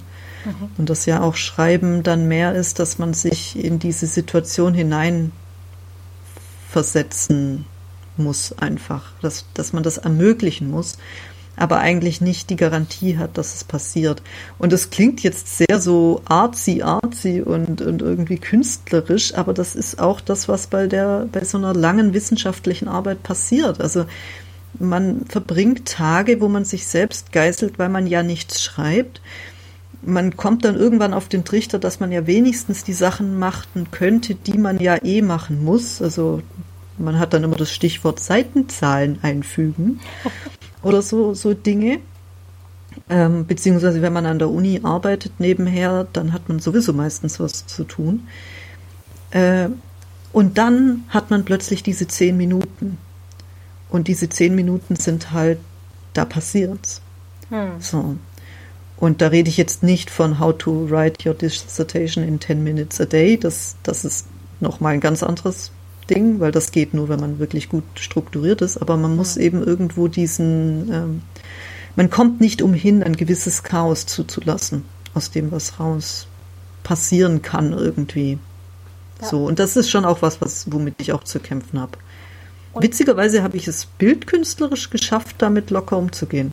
Also ich hatte ja auch äh, Kunstleistungskurs und ich habe auch tatsächlich ja, mal überlegt, an die, ja, ich habe auch mal überlegt, an die Kunstakademie zu gehen ähm, bin aber sehr froh, dass ich das sehr schnell äh, beiseite geschoben habe, diese Idee. Äh, aber ich, aber witzigerweise habe ich damals gedacht, oh mein Gott, wie, wie ist das, wenn man mal so seinen Stil gefunden hat, wenn man so seine eigene Handschrift gefunden hat und ich konnte mir das nicht vorstellen. Ich kann es mir fürs Schreiben zum Beispiel auch nur schwer vorstellen, wie das ist, wenn man plötzlich merkt, okay, das liegt mir, das liegt mir nicht, das Genre kann ich, das kann ich nicht, das, den Stil kann ich, den kann ich nicht, da bin ich noch nicht beim, mhm. beim Schreiben, definitiv nicht. Aber ich habe gemerkt, jetzt über die Zeit e, eben in Notizbücher schreiben und es zu fotografieren oder einfach Bildkünstlerisches in meinen Alltag zu integrieren, mehr zu zeichnen, mehr zu malen, dass ich das plötzlich kann, dass ich plötzlich an einem Punkt bin, wo ich sehr zufrieden mit mir da bin. Natürlich deswegen, weil ich keinerlei Ambitionen habe und das nur für mich selber mache. Das hilft mhm. den Druck äh, wegzumachen. Also ich möchte das nicht als, also wenn ich das professionell machen würde, wäre ich da nicht an diesem Punkt. Aber das ist ein schönes Erlebnis. Es ist ein schönes Erlebnis, dass es möglich ist, dass man plötzlich da ist und einfach merkt, ja, genau so. Das möchte ich so haben. Mhm. Das ist toll. Ich glaube, bei Texten ist ähm, oder überhaupt allgemein erstmal dieses Vertrauen darauf, dass der Hinterkopf schon Dinge tut. Auch ja. wenn wir schlafen, auch wenn wir gerade ja. Essen machen, auch wenn wir gerade Wäsche aufhängen oder draußen Eis essen sind oder was auch immer. Also, falls man mal wieder in dieses draußen kann und Eis essen. Naja, ich ähm, weiß schon, dieses draußen. Ich, ich habe schon fast vergessen, wie sich sagt. Ja, ja, ja. ähm, äh, ja, also zum Zeitpunkt der Aufnahme äh, wurde die Triage äh, in Wiener Krankenhäusern äh, begonnen und ähm, äh, es wird äh, seitens der Politik noch immer von Lockerungen gesprochen und das Impfzentrum in Wien hat gerade vor wenigen Tagen verkündet, dass sie jetzt mit 55 Prozent der über 90-Jährigen die hm. erste Impfdosis durch sind. Also von daher ist es wahrscheinlich überall anders auf der Welt deutlich weiter als hier. Ähm, was ich jedenfalls sagen wollte, ist ähm, dieses sich darauf verlassen, dass, ähm, dass die Kreativität in unserem, in unserem Kopf, in unserem, ich, ich sage jetzt mal in unserem Körper drin, ja, also das, äh, manches passiert ja auch aus einer Emotion raus und, und das arbeitet alles im Hintergrund. Und dann kommen irgendwann diese zehn Minuten, von denen du gesprochen hast. Ja. Und ich glaube, das ist, das ist auch sehr viel stärker, also dieser, dieses Vertrauen, das ist sehr viel wichtiger beim, beim fiktionalen Schreiben, als eben bei einem Schreiben, das, das in irgendeiner Form, ja, nennen wir es eben Non-Fiction, da ist es dann wahrscheinlich so ein gradueller Übergang. Aber ich denke mal, dass das ist, da ist man einfach mehr im Lehren wenn es um, um Fiktion geht, wie wenn es um Wissenschaft geht. Weil ich eben in der Wissenschaft immer eingebunden bin in irgendeinen Kontext. Also ich, ich persönlich, als ich, Julia Schmier, habe mich sehr bewusst für eine Individualpromotion entschieden, habe geguckt, dass ich ein Stipendium habe, das mich sehr unabhängig macht. Ich, ich hatte kein, keine Clique, in der ich drin hing, beziehungsweise ich hatte eine, aber dadurch, dass ich dann in den dann weggezogen bin aus München, äh, habe ich das natürlich dann auch verloren. Also ich hatte keinen Uni-Anschluss. Und das würde ich jetzt nicht empfehlen. Wenn man in der Wissenschaft bleiben will, dann ist es sehr wichtig, dass man in, einem, in einer Clique drin bleibt, dass man in einem, in einem Gespräch drin bleibt, dass man mit, Mitschreibende eigentlich hat, dass man wissenschaftlichen Austausch hat. Also man hat immer diese Rückkopplung. Also man hat, die meisten Doktoranden haben eben eher das Problem, dass sie so viel von diesem anderen haben, dass ihnen für diese zehn Minuten, in denen was passiert für ihre eigene Arbeit, ihnen manchmal einfach die Zeit und dann auch die Energie fehlt oder auch die, die eigene kreative Freiheit. Also das ist wirklich, glaube ich, ein Punkt, der auch sehr anders ist. Es ist auch wichtig, und es ist definitiv auch da, aber man hängt, glaube ich, wenn man kreat richtig kreativ arbeitet, hängt man da viel stärker in der Luft und man braucht ein viel größeres Vertrauen eigentlich, mhm. dass da was passiert. Ja und nein. Ähm, also wenn es darum geht, dass du zu Ausschreibungen eingeladen wirst, hier mhm. Anthologieausschreibungen, zu ähm, Festivals in deinem mhm. Genre, zu was auch immer, ja, Diskussionsveranstaltungen, zu Lesungen, ja, ja also äh, keine Ahnung, sowas wie Kriminacht oder ähnliches. Da musst du halt irgendwie auch gut vernetzwerkt sein. Die finden ja, dich nicht stimmt, einfach. Ja, ja, ja, an sowas habe ich natürlich gerade nicht gedacht. Also ja. die ganzen Sachen, alles, was tatsächlich ähm, in Anführungsstrichen Geld einbringt mhm. als Autorin, dazu äh, wirst du nur eingeladen, wenn du halt gut vernetzt bist.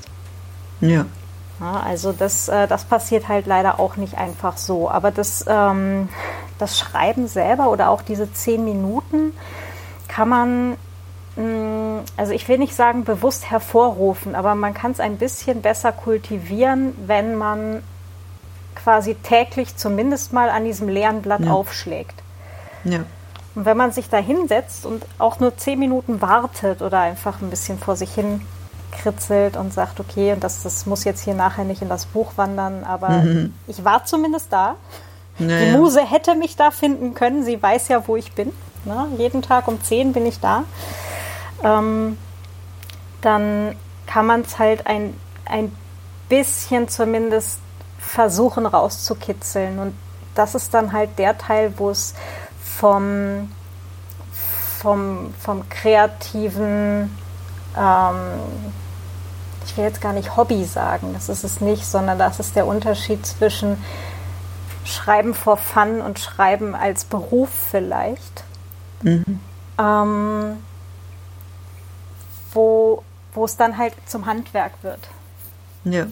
Nee, ja, ja, also ich bin da total bei dir. Es ist, ich glaube, wo, ähm, wo ich mehr im, im Kopf war, ist dieses, äh, diese Verbindung auch über was schreibe ich. Die mhm. habe ich eben im, im wissenschaftlichen Kontext, ist die sehr viel verzahnter mit, mit Leuten mhm. oder mit, mit etwas, was eben passiert. Eben wie gesagt, ich, ich mache irgendwie einen Vortrag und den Vortrag baue ich nachher in meine Arbeit ein. So ich, den, Während wenn ich jetzt äh, in Kontakt bin mit, mit Leuten, die eine Lesung organisieren, dann erzählen die mir ja nicht, was in meinem Buch drin zu stehen hat. So. Aber klar, ich okay. sehe es genauso. Also das, aber bei ich, Anthologien zum Beispiel, da, da hast du schon, halt definitiv, Themen, ja. Da hast du dann Themen. Ja. Genau. Aber, aber, klar, aber dieser, dieser Prozess, dass sich, sich in ähm, sich dem also sich in diese Situation begeben, dass man arbeiten kann, dass man schreiben kann. Und das ist was, da ich glaube, da hatte ich eben ein, ein gewisses Selbstbewusstsein erlangt in der Doktorarbeit auch, dass ich gesagt habe, ja, das kann ich, das habe ich da gelernt, mich hm. mich wirklich hinzusetzen und zu sagen, so, ich bin an meinem Platz, hier, jetzt kann was passieren, so. Hm. Das, das schon. Und natürlich, äh, das ist auch so eine Binsenweisheit, was alle Eltern erzählen. Da helfen Kinder auch, weil, weil sie einem natürlich Zeit nehmen. Ja. Und dann ähm, man eben nicht mehr so, ich vorher, als ich Schreiben nur als Hobby angesehen habe, ähm, habe ich immer darauf gewartet, dass mich dieser, dieser Pull, dass, dass dieser Pull kommt, dass dieser, dieser Zug kommt, dieser jetzt musst du schreiben. Das muss aus dir raus, kreativ. Und das haben mir die Kinder gründlich abtrainiert. Hm. Also ich warte nicht mehr darauf, dass ich schreiben muss für mein eigenes Seelenheil oder mein eigenes Bedürfnis, sondern ich kann mich hinsetzen und das nutzen, dass ich jetzt Ruhe habe zum Schreiben. Ja. Und das, das hilft. Stimmt, ja. Also auch gerade so ähm, sowas wie äh, ein, 40 Stunden Vollzeitjob und nebenbei mhm. halt Romane schreiben. Ähm, und vielleicht noch Kinder dazu. Mhm. Ich will es ähm, mir gar nicht vorstellen. Ich weiß nicht, ich, ich, große Bewunderung. Ja, ja, durchaus. Ähm, aber das äh, zwingt einen halt in bestimmte Zeitnischen rein mhm. und nötigt einem dann halt auch zu genau den Zeitpunkten ähm, einen bestimmten Output ab. Ja. ja. Ja. ja, ja.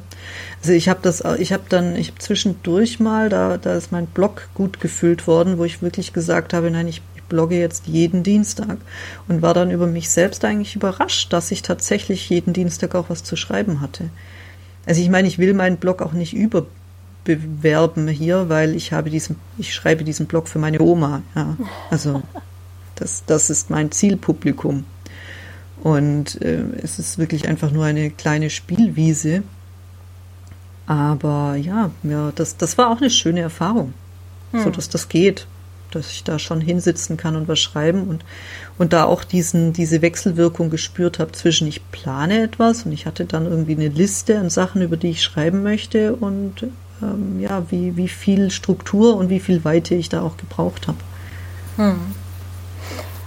Ich finde das äh, eine ganz, ganz tolle Herangehensweise. Auf der einen Seite halt das äh, in Anführungsstrichen Pflichtprojekt und auf mhm. der anderen Seite so die, die Spielwiese, wo dann alles reinfließen kann erstmal ähm, und, äh, und da halt dann auch im Kopf so ein bisschen der Ausgleich dann da ist mit äh, das, was ich eigentlich schreiben wollte oder wo ich Bock drauf hatte, ist nicht verloren, sondern es ist gerade nur an einer anderen Stelle.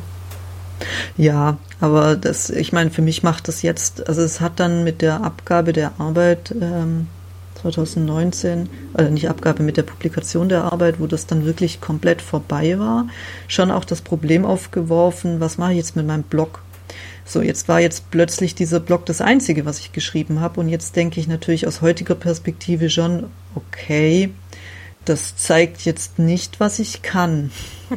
so, weil ich den ja explizit auch, also ich habe dann auch ab und an hat, haben dann auch mal so Freunde und Bekannte irgendwie so gesagt, ah, ich habe übrigens Schreibfehler gefunden. ich dann gesagt habe, naja, ich habe ich, ich hab diesen Blog, um meine eigene Angst vor dem Publizieren zu bekämpfen und weil ich eben raushauen wollte, weil, weil das mhm. Raushauen von Texten das Wichtige war, nicht die Qualität, nicht die, Lesbarkeit, nicht die Verwertbarkeit. Und jetzt, eben seit, seit die Arbeit publiziert ist, hänge ich in so einem Ding drin, wo ich das Gefühl habe, hm, solltest du nicht mehr daraus machen? Sollte da nicht echt irgendwie eine Linie reinkommen? Also ich habe das ein bisschen dann geändert, indem ich wirklich explizit gesagt habe, ich schreibe jetzt erkennbar Fiktion, hm. äh, fiktionale Texte. Vorher war es oft so, dass meine, gerade meine Oma dann eben kam und gesagt hat, das wusste ich ja gar nicht, dass dir das und das passiert ist. Und ich so, Oma, das war auch ein bisschen ausgedacht. Vielleicht ein bisschen zu gut ausgedacht. Nee, nein, das, das waren eben sehr schräge Dinge. Also das, das, mhm. nee, oder was heißt schräge Dinge? Aber ich habe eben doch eine ganze Zeit lang nur fiktionalisiert geschrieben und mhm. schon auch eben im Ich und über meine eigenen Erfahrungen aber habe eben dann vieles geglättet für, für die Pragmatik des Textes. Hm. Und, und dann, klar, dann kommt, wenn dann jemand quasi direkt selber dabei war, dann, dann kommt es dann so zu Irritationen. Aber bisher nur nett. Aber ich, ich schreibe ja auch nur nette Sachen, das ist mein Brand. das ist aber auch schon mal gut zu wissen und vor allem, wenn du jetzt halt wirklich auch Romanprojekte vorhast. Ne? Ähm, hm. Also ich weiß nicht. Die, ähm, die Melanie Rabe beispielsweise, die schreibt ja auch ähm, unblutige Spannungsliteratur. Mm. Und wenn ich mich recht erinnere, war ihr erstes Buch übrigens auch äh, eins, wo die äh, Heldin das Haus nicht verlassen konnte. Mhm. Also ähm, das. Oh, das äh, muss ich mir aufschreiben. Melanie Rabe. Ja, genau. Oder hast du mir das schon mal erzählt? Das kommt mir so bekannt vor. Schreibt man die wie den Raben? Äh, mit Doppel-A. Okay. Genau. Und ähm, doch, ich glaube, dann habe ich das schon mal. Ist mir schon mal über den Weg gelaufen. Genau, die hat übrigens auch einen Podcast. Also wer da zuhören mhm. mag äh, über Kreativität und ähm, kreative Berufstätigkeit äh, zusammen mit der äh, Laura Kampf, die äh, YouTuberin ist und ähm, Videos macht über alle möglichen Dinge selber herstellen. Also eine Makerin halt. Mhm. Also auch sehr, sehr großartig und ein großartiger Podcast im Übrigen. Sehr ähm, gut. Genau, und, und ähm, die beiden, die betrachten halt auch eben Kreativität eben von, von der ähm, damit arbeiten Seite. Mhm. Ja, und ähm, auch unglaublich, unglaublich tolle Powerfrauen beide halt auch. Ähm, jede so halt auf ihre, auf ihre Weise. Und ähm, ja, also die erzählen halt auch mal ganz, ganz viel aus ihrem Arbeitsalltag, wie sie eben mit dieser Kreativität, diesem ähm, manchmal vermeintlich unzähmbaren Biest und manchmal äh, vermeintlich ähm, nicht äh, hinter irgendwas hervorzulockendem ähm, Blümchen, äh, wie, wie sie halt damit umgehen. Das ist auch immer unglaublich toll. Ja. Ja, das klingt spannend, da muss ich mal reingucken, weil ich habe auch, das, das war, ähm, das war in der, der Longlist der Buchprojekte, war auch ein, äh, eines, das ich für mich selbst genannt habe, Horrorgeschichten ohne Horror. Mhm. Das habe ich auch noch nicht ganz in die Schublade gelegt, weil ich glaube, dass, dass, ähm, dass das viel, viel, viel Potenzial hat. So Dinge, die spannend sind, aber nicht so blutig und böse. Mhm, genau, genau. Und ähm, also das kann ich mir bei dir jetzt auch gerade total gut vorstellen. Und ähm, vielleicht ein, ein allgemeiner, äh, schamloser, äh, also eine allgemeine mhm. schamlose Selbstwerbung. Ähm, ich mache eigentlich jede, jeden Monat äh, eine ähm, Schreibsprechstunde mit der äh, Mischa Bach zusammen, ganz liebe Autorenkollegin. Wir kommen quasi von zwei komplett unterschiedlichen Richtungen. Oh, das wollte ich ja schon fragen, was, was Mischa Bach eigentlich macht. Die schreibt ähm, Drehbuch, ähm, ist halt in dem ganzen Bereich Theater, ah, okay. Bühnenstücke äh, zu Hause, ähm, genau, und schreibt auch Bücher, macht mhm. Übersetzungen und ja, und ich komme halt eben vom, ähm, vom äh, ja, mehr kreativen Teil von Genre-Literatur, ähm, Bereich Krimi, Science Fiction, äh, Self-Publishing und so. Und ähm, wir hatten schon so unglaublich tolle Sitzungen, wo dann auch eine eine dabei war, eine Autorin, die gerne beim, äh, beim Bachmann-Preis einen Text einreichen wollte. Uh. Und da war natürlich die Mischa die richtige Ansprechpartnerin. Und dann hatten wir halt auch schon äh, Menschen, die halt gerne ein Buch self-publishen wollten, und zwar ganz mhm. bewusst mhm. self-publishen wollten. Mhm. Also nicht so ein, mich nimmt kein Verlag, was soll ich machen, sondern wirklich gesagt haben, nein, ich möchte das ganz bewusst machen und so.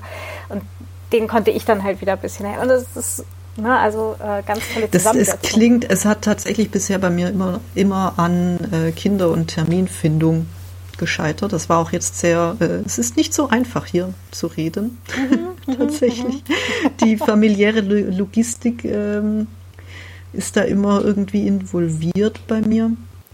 Aber tatsächlich habe ich eigentlich auch fest vor, mal zu euch in die Schreibsprechstunde zu kommen ja, auf jeden Fall super. Mir, mir Rat abzu, abzuholen, was, was ich denn machen könnte. Weil ich habe tatsächlich auch so ein bisschen das, ähm, das Brand-Problem, dass ich eben auf der einen Seite auch jetzt schon weiß, was ich kann.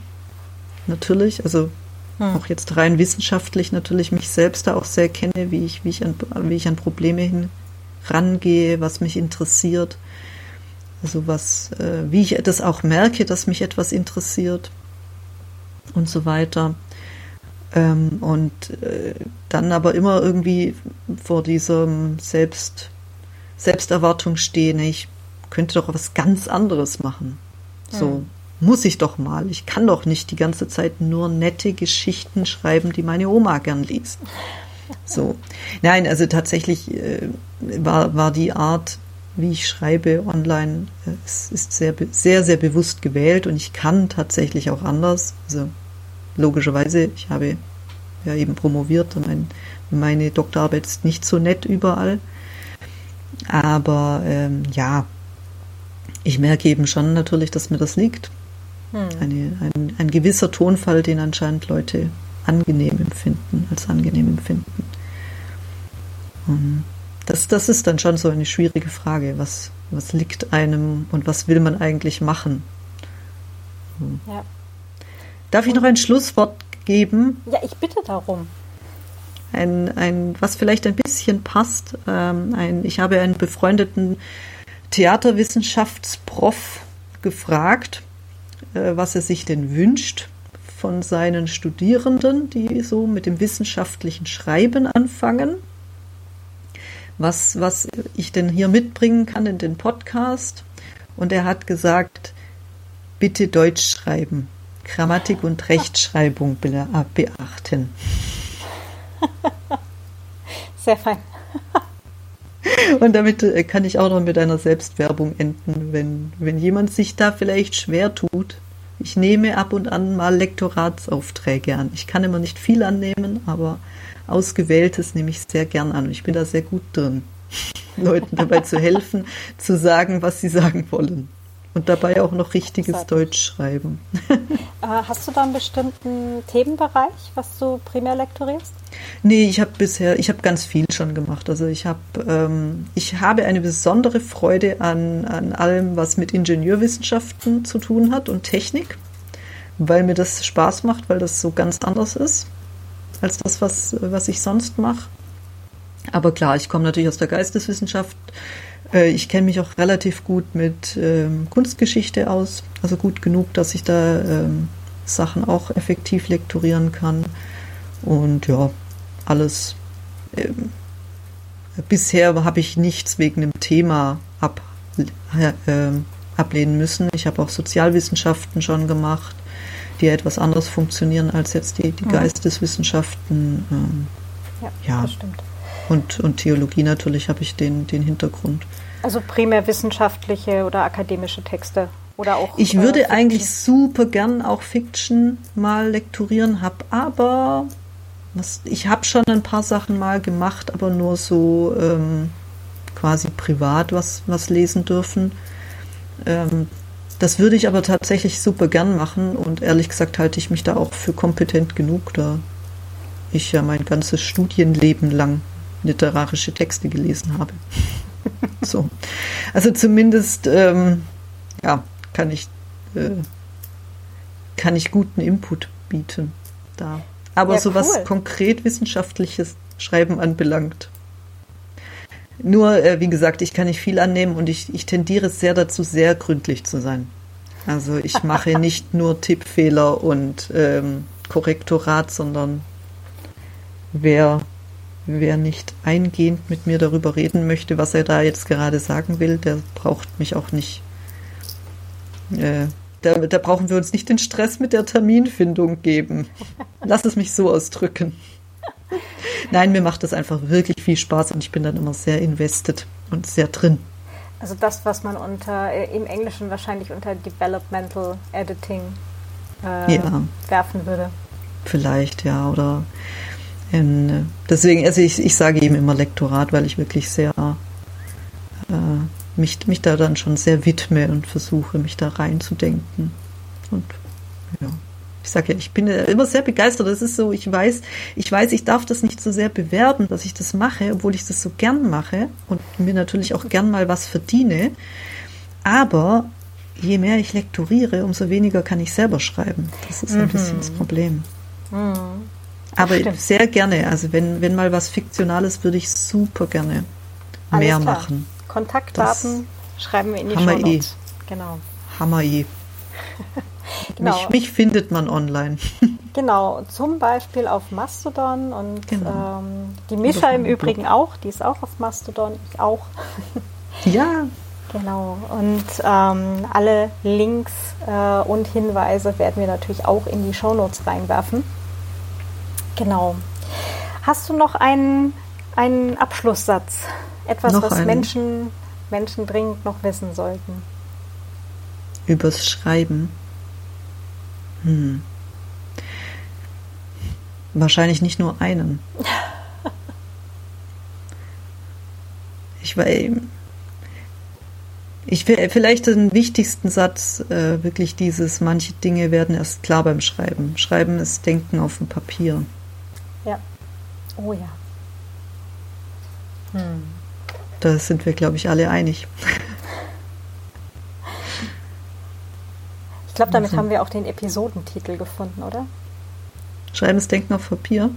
Hm. Können wir machen. Wir können auch Marias Verschwinden machen. Ach, ich mag meinen Titel so gerne. alles klar, wir kriegen das, äh, wir kriegen, ja, das kriegen wir hin. kriegen wir hin. Beschreibung und alles rein. ja. Es war mir eine Freude. Danke, dass ich da sein durfte. Ja, mir auch. Es hat richtig Spaß gemacht. Ganz, ganz herzlichen mir Dank. Auch. Ich danke. Das war wirklich ganz toll. Ja, dann sagen wir noch äh, Tschüss zu den ZuhörerInnen. Auf Wiedersehen. Genau, bis. Vierte. Vierte, genau. Servus. Und wir äh, hören uns dann hier im Podcast spätestens nochmal, wenn dein äh, Romanprojekt das erste dann rauskommt. Äh, du hast definitiv die Exklusivrechte, ja. so in, in zwei bis drei Jahren oder so, keine Ahnung, ich weiß noch nicht. Corona hat echt, hat mir leider echt die Bremse reingehauen. Wie Aber allen. gut, wie bei allen, wie bei allen. Miss Rona. Ja, ja. Na gut, dann ganz herzlichen Dank und. Ich danke dir. Adele. Bis dann. Tschüss.